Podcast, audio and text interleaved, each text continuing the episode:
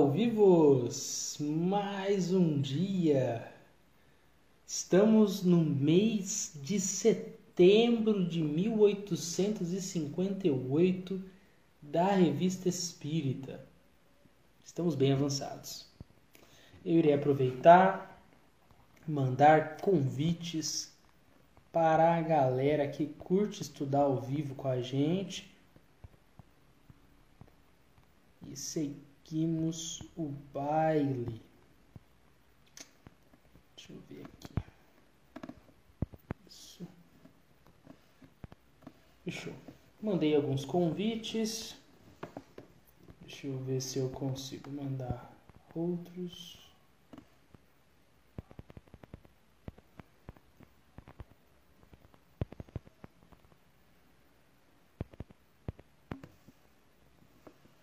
E a gente vai seguindo. Aldenice está conosco. Olá, Aldenice. Como você está? Comenta aí pra gente saber, por favor. Eu vi que você mudou a sua fotinha de, de perfil, hein? Tá chicosa.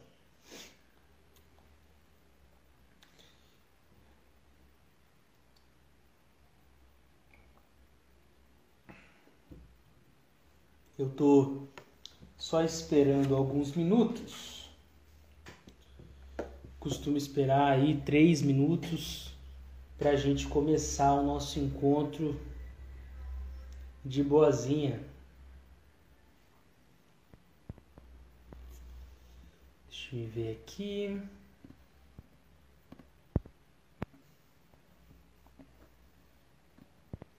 Vou mandar aqui mensagens de convite. Inclusive, se você puder, Aldenice, me ajudar enviando aqui embaixo alguns convites para a galera que você considera estar afim de entrar conosco. Aí, a Denise falou: Boa noite, Davi. Estou bem. Você? Estou bem também. Muito obrigado pela presença.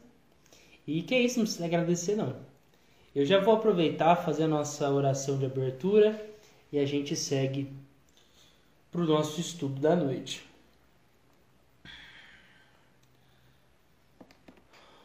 Elevemos o nosso pensamento, buscando desvencilhá-lo de qualquer impureza. Estabelecendo uma postura de humildade perante o nosso Criador. Percebendo a grandiosidade da obra, tantos acontecimentos que vêm, convidando-nos à mudança, à auto-transformação, o autoconhecimento. Agradeçamos a Ele que tanto nos ama, que tanto nos perdoa, que misericordiamente nos acolhe. Tantas vezes que erramos, tantas vezes que maldicemos,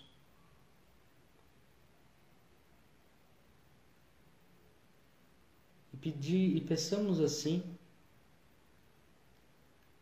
o amparo necessário para que tenhamos a força moral, a coragem para enfrentar nossas más tendências, encarar nossas fraquezas, nossos traumas.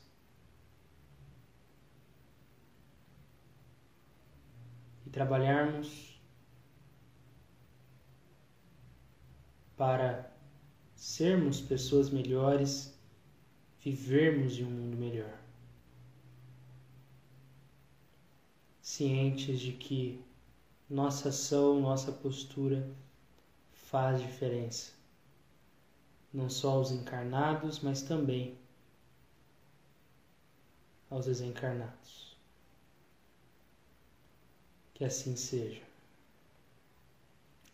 Perfeito, perfeito. Olha só, a gente tem aqui a presença da Eliana Rampazzo que entrou, A Glória Azevedo também que está conosco. Boa noite para vocês. E também aqui nós temos a presença da Termelitarita. Deixa-me ver aqui o nome porque fica mais fácil. Termelita. Termelita. Olá, Termelita. Olá, Glória. Olá, Denise. Olá, Eliana Rampazzo. Então, nós, às terças e às quintas-feiras, às sete horas da noite, costumeiramente, estudamos a Revista Espírita, produzida por Allan Kardec por mais de 11 anos. E nós estamos agora no mês de setembro da Revista Espírita. Embora nós estejamos agora é, no mês de agosto, agosto não, né? Julho, a gente já está em setembro, se a gente pegar como base o, a revista, tá bom? E hoje o texto que nós iremos abordar tem o nome Os Gritos da Noite de São Bartolomeu, ok? Antes eu vou dar uma boa noite também para Emanuele Yertquist, que está conosco mais uma vez. Como você está, Emanuele? Tocando muito. Me conte aí como estão as coisas pelo canto de Ribeirão Preto, tá bom? Então vamos lá. Para começar, vamos entender esse título do texto. Os gritos da noite de São Bartolomeu. Inclusive, até antes de abordar isso, eu considero importante, até para a galera que está chegando agora, que tem mais interesse de saber o que, que a gente estuda às terças e quintas, a revista Espírita ela funcionou muito como um veículo de divulgação dos estudos espíritas, das diversas comunicações mediúnicas que Kardec ali reuniu e estudou. Então, serviu até também para além de comunicar a galera sobre o que o Espiritismo estava ali trazendo, é, também serviu como um meio de abordar fatos do passado, acontecimentos históricos, lidar com opositores do Espiritismo, dúvidas sobre o Espiritismo desconstrução de concepções incorretas sobre a doutrina espírita.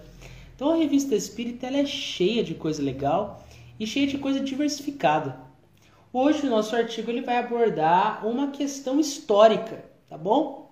E apontar o lado da mediunidade envolvida depois deste acontecimento chamado Noite de São Bartolomeu ou o massacre da noite de São Bartolomeu.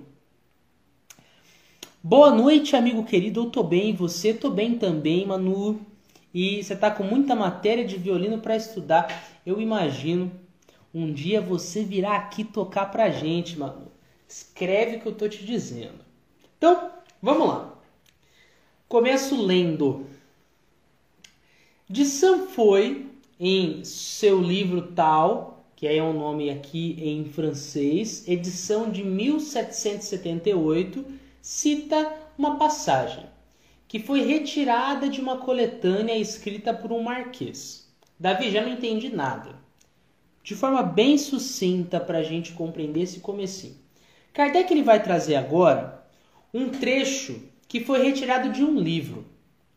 Um livro de 1778 Lembrando que estamos aqui, se a gente estivesse no presente, em 1858.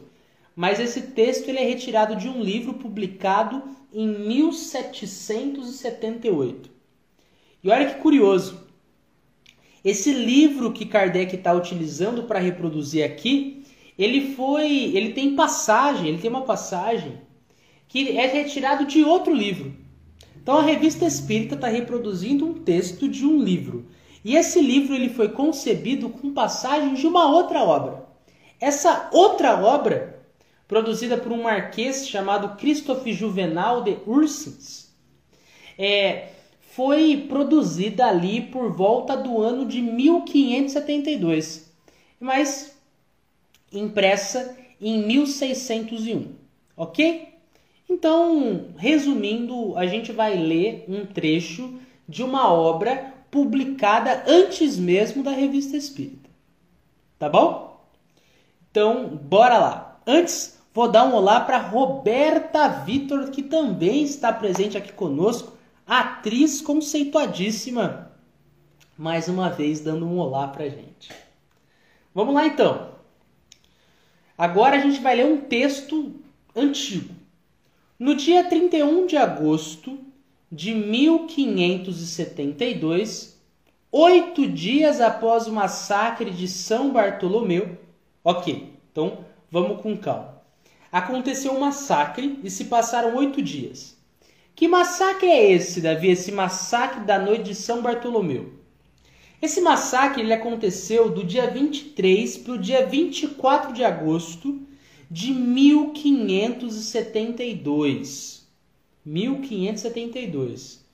Aconteceu uma chacina em que os principais visados foram os huguenotes ou protestantes. Então havia guerras religiosas ali muito ferrenhas na época e aconteceu esse, esse, esse feito dantesco, esse massacre na, da noite de São Bartolomeu, em que diversos, protest, diversos protestantes foram caçados e mortos. Somente em Paris, estima-se que 3 mil protestantes foram exterminados em uma noite. Então foi uma verdadeira chacina, né? É, e pelo que indicam ali, se a gente fizer umas pesquisas, esse número de pessoas que morreram chegou lá para 10 mil pessoas. Então foi um negócio bem pesado. E tudo ali indica que foi orquestrado nos bastidores da realeza francesa. Ok? Então, tivemos esse acontecimento, Passaram-se oito dias. E havia então o Marquês que estava ceando no Louvre. Louvre, Palácio Real. Nas dependências, na, na, na casa ali de uma das senhoras. O calor ele estava muito grande naquele dia. Chegaram então, sentaram às margens do rio Sena, rio que passava por ali. Então, como estava muito calor, né?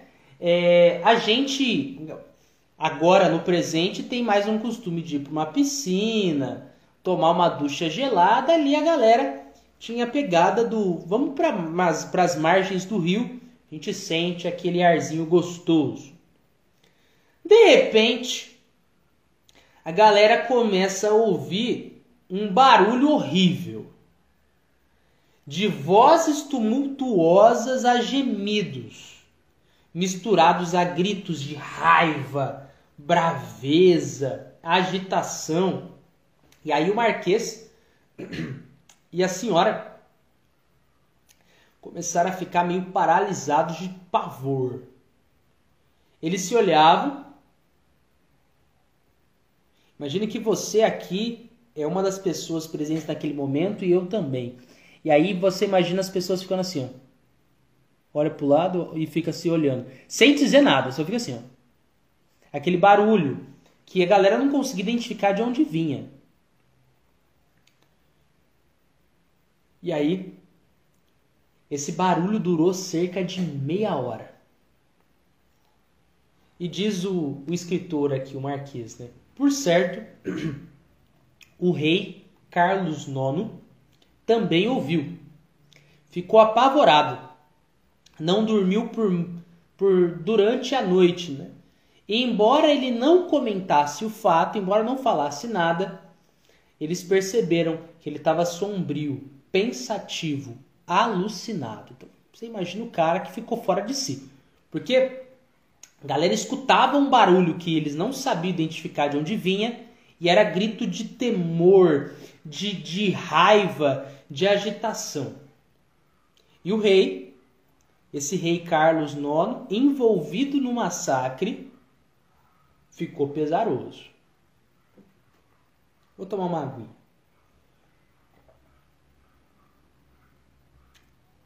Eu agradeço aos coraçõezinhos que estão subindo aqui Isso, pelo que as pessoas disseram já para mim, aumenta o alcance da nossa live. Então, se você puder fazer isso, já vai estar ajudando bastante.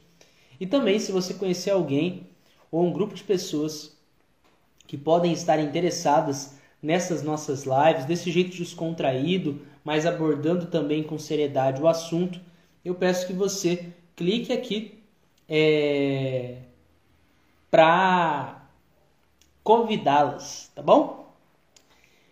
Olha, tem uma pergunta da Emanuel.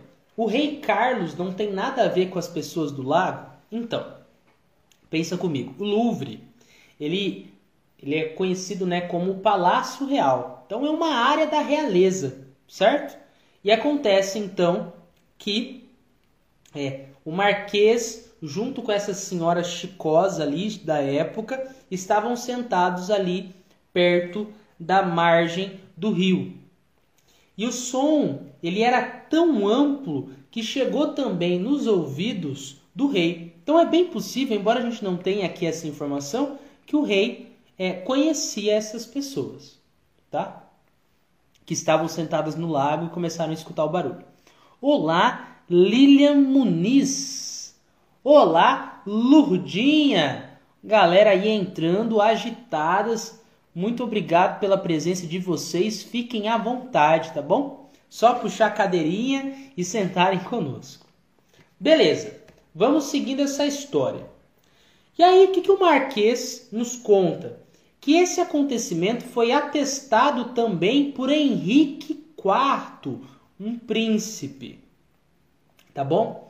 Esse príncipe várias vezes nos contou entre seus familiares e cortesãos mais chegados, e tenho várias testemunhas vivas que jamais relataram fatos sem se sentirem ainda tomadas pelo pavor, que oito dias após o massacre de São Bartolomeu, viu uma grande quantidade de corvos empoleirar-se. Então todo mundo se, vários corvos se juntaram oito dias após o massacre e começaram a fazer o som de corvos, né? que aqui tem o nome de crocitar. Então, o que, que o, o, o Marquês está contando agora? Né? Que várias pessoas presenciaram, inclusive um dos príncipes ali da realeza, uma determinada situação em que, após oito dias após esse massacre, juntaram-se diversos corvos ali e começaram a fazer sons que tomaram o, o palácio. Assim. Você imagina aquele som alto. E nessa mesma noite, duas horas após haver deitado, Carlos IX saltou de sua cama, o rei, fez-se levantarem os que estavam em seu quarto e ordenou que verificassem o que por ali passava pois ouvi no ar um grande barulho de vozes a gemer, em tudo semelhante ao que percebera na noite do massacre. Então você está me dizendo o que, Davi? O rei, que esteve envolvido no massacre, oito dias depois, em determinado dia que ele estava dormindo, chega um momento em que ele começa a escutar no ar um som de gemido, de dor, de morte. E ele fala: Ó, soldados, guardas, vejam o que está acontecendo, quem que está morrendo aí? Me conta. Ele fica perdidaço. E aí, os guardas averiguam o espaço e não encontram ninguém. Todos esses gritos eram tão impressionantes, tão marcantes, de tal forma articulados, dava para perceber o que estava sendo apresentado, que Carlos IX, julgando que os inimigos é, e os seus partidários haviam surpreendido e o atacavam, enviou um grupo de guardas para averiguar a situação. E aí o que, que os guardas falaram? Ó, Paris está tranquila, mas o barulho permanece no ar. Imagina a situação, hein? Imagina a situação. Olá para Aldamásio e também, deixe-me ver aqui que eu consigo ver seu nome certinho, Camila Acioli Farias. Fiquem à vontade, obrigado pela presença, espero que vocês estejam bem. A gente está aqui conversando sobre a tal Noite de São Bartolomeu e efeitos mediúnicos. Então, essa história do Marquês termina da seguinte maneira. Ó, tem determinado momento que o rei, que foi aí um dos envolvidos no massacre é, que foi um ato de repressão ao protestantismo na França, acorda no meio da noite escutando um barulho muito alto de gemido, grito, que não só ele sente, não só ele escuta, melhor dizendo, mas também as pessoas ali ao redor ficam assustadas com o que estava se dando. Ok? Fechou? Agora a gente vai para uma observação de Kardec. Beleza? Vocês estão comigo? Entenderam o que, que se deu até agora? Comentem aí, por favor. Podem ser, pode ser só um joinha, só um emoticon, o que vocês quiserem.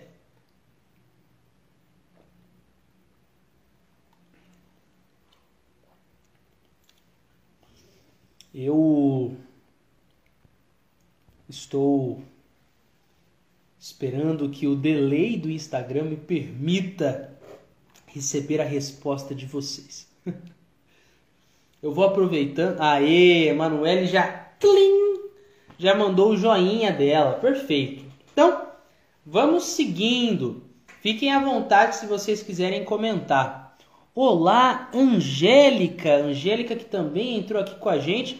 A Aldenice mandou um joinha também. Eliana mandou outro joinha. Vi, então eu sinto que a gente está no caminho certo. Glória também. Glória a Deus nas alturas. Fechou. Vamos lá. Observação de Kardec. O fato narrado, esse fato que a gente estudou agora, tem muita analogia, muita semelhança com a história do fantasma da senhorita Clairon. Davi, me refresca a memória, eu não me recordo que história é essa da senhorita Clairon.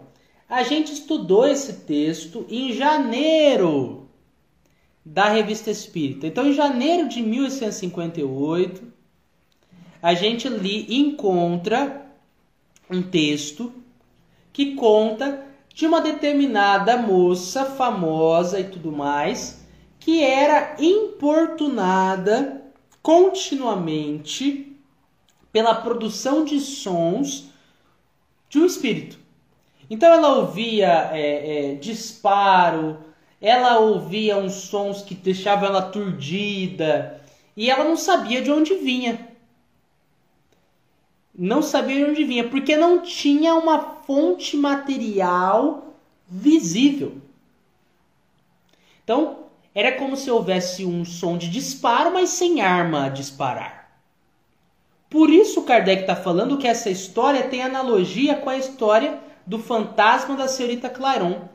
Se você tiver interessado, interessada quiser ler, a gente já tem gravação lançada lá no, no Deezer, no Spotify ou no YouTube, caso você prefira nos ver. Fechou? Então, esse acontecimento da senhorita Claron é relatado no número do mês de janeiro, com a diferença de que nessa, nessa ocasião, na ocasião da senhorita Claron, um único espírito se manifestou durante dois anos e meio. Então era um espírito que ficava ali trazendo sons, assustando. Ao passo que, depois da noite de São Bartolomeu, uma quantidade inumerável de espíritos teria feito ar retinar por alguns instantes. Ou seja, enquanto no caso da Cirita Claron era um espírito agitado, quando a gente pensa pós-noite de São Bartolomeu, eram vários espíritos produzindo aqueles sons que causavam temor na galera. Olá, Sabrina Pereira. Prazer, fique à vontade. A gente está aqui estudando um artigo sobre a noite de São Bartolomeu, um acontecimento bem pesado aí, mas a gente está falando sobre os efeitos mediúnicos após esse acontecimento.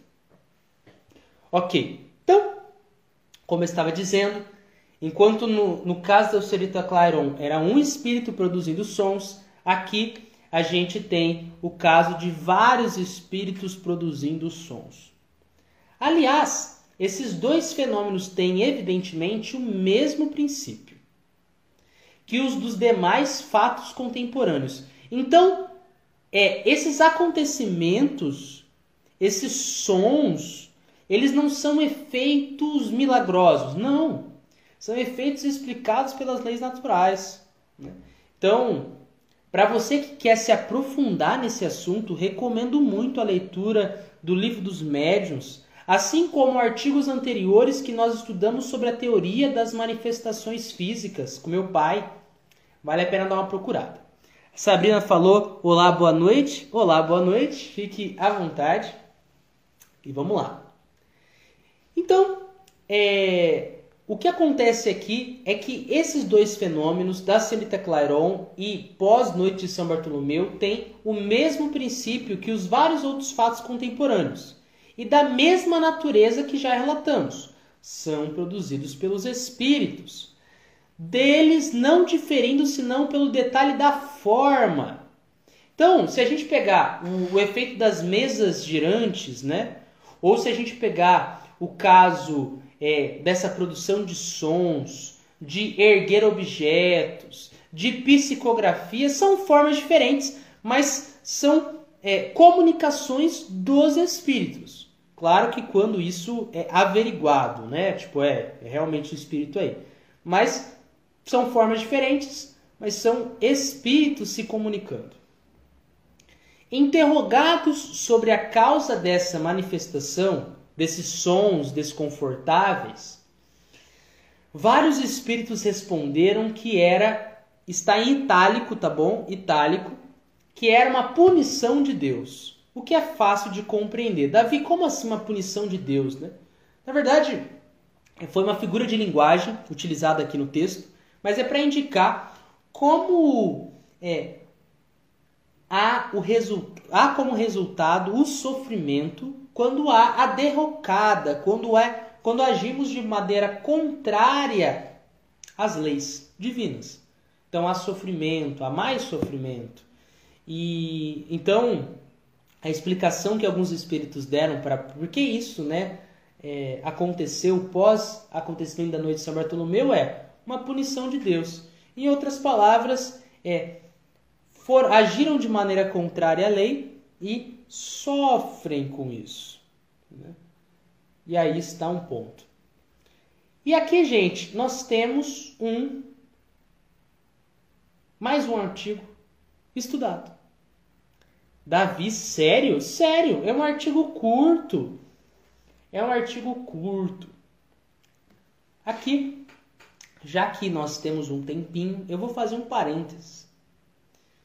Não é porque cometemos erros,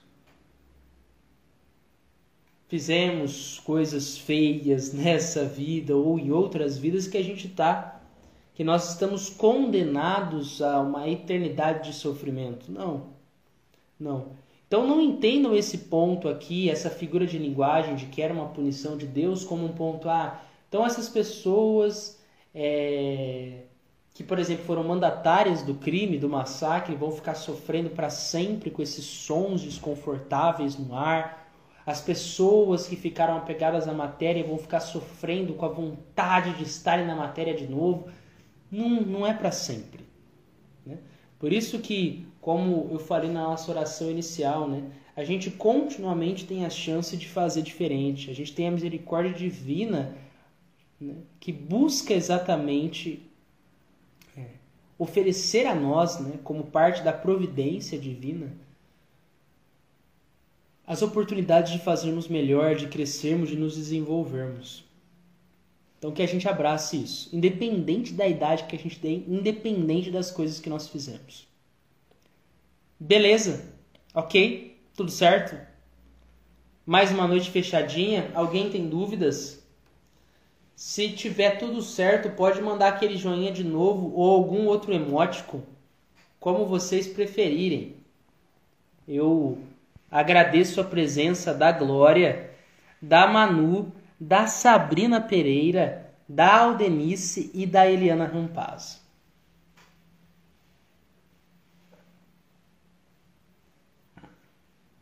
Perfeito. Tô vendo os coraçõezinhos subindo aí. Imagino que isso signifique que tá joia. A Emanuele também achou joia. Beleza, o que, que vocês acharam desse artigo? Aí, tô vendo coraçãozinhos subir novos aí. Obrigado, gente. Gostaram desse artigo? Curto, mas que nos mostra aí como os fatos mediúnicos eles datam de antes do Espiritismo. Se a gente estudar a história, a gente vai encontrar vários fatos mediúnicos, fatos mediúnicos bíblicos, antes de Cristo, enfim, muita coisa. Tá? Por exemplo, esse que ele vem, é, ele é publicado antes mesmo da codificação espírita começar.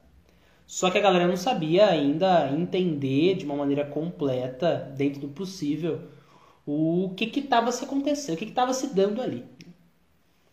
Beleza, gente. Joinhas aí. É, Star Trek, igual o Emanuele lançou aí, pra galera que curte ficção científica. Então, vamos finalizar o nosso encontro com aquela famosa oração.